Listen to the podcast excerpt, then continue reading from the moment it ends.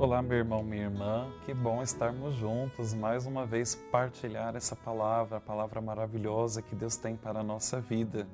Eu sou o Padre Cláudio, da Paróquia São João Batista, região Tinga de Santo André, e esse é o programa Verbo, a palavra de Deus da Diocese de Santo André.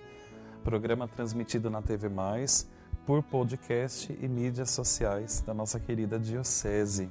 Hoje nós estamos no dia 10 de novembro e vamos meditar o Evangelho segundo Lucas, capítulo 17, dos versículos 11 a 19. Em nome do Pai e do Filho e do Espírito Santo. Amém. Jesus passava entre a Samaria e a Galileia. Quando estava para entrar num povoado, dez leprosos vieram ao seu encontro. Pararam à distância e gritaram: Jesus, Mestre, tem compaixão de nós. Ao vê-los, Jesus disse: Ide apresentar-vos aos sacerdotes. Enquanto caminhavam, aconteceu que ficaram curados. Um deles, ao perceber que estava curado, voltou, glorificando a Deus em alta voz. Atirou-se aos pés de Jesus com o rosto por terra e lhe agradeceu. E este era um samaritano. Então Jesus lhe perguntou: Não foram dez os curados? E os outros nove, onde estão? Não houve quem voltasse para dar glória a Deus a não ser este estrangeiro? E disse-lhe: Levanta-te e vai, tua fé te salvou. Palavra da salvação, glória a vós, Senhor. Olha que evangelho forte que nos ensina tanto. Hoje, Jesus nos fala da gratidão, o sentimento de gratidão e de reconhecimento por tudo que Deus faz em nossa vida. Dez leprosos foram curados, mas só um voltou para agradecer. Meus irmãos e minhas irmãs, temos que tomar muito cuidado.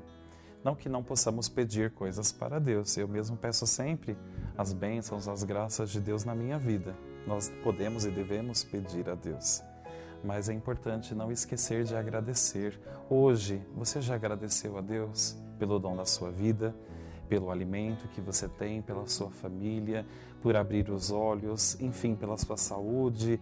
Quais os motivos pelos quais hoje você quer agradecer a Deus? É muito importante isso. Mas a minha vida está tão difícil, eu tenho certeza de que a sua vida Pode até estar difícil, mas não está tão difícil a ponto de você não ter algum motivo, pelo menos um motivo para agradecer hoje a Deus. Vamos fazer esse exercício. Jesus elogiou aquele que voltou agradecendo e ele concluiu: Levanta-te, vai, a tua fé te salvou. A fé não só trouxe a cura física para aquele homem, mas trouxe a cura para a sua alma. Essa é a mais importante. Não devemos só buscar a cura física, devemos nos preocupar também ó, com a cura do nosso coração. Vamos agradecer ao Senhor e pedir essa cura da nossa vida. Senhor Jesus, nesta oração hoje, nós queremos apenas agradecer, Senhor. Agradecer pelo dom da vida, pelo ar que nós respiramos, pelos animais, a natureza.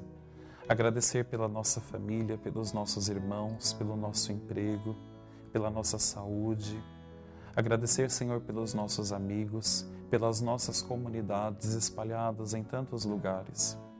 Obrigado, Senhor, porque até mesmo nos momentos difíceis nós sentimos que é a tua mão que nos segura, é a tua mão que nos ampara, nos conforta, nos consola, nos dá esperança e alegria.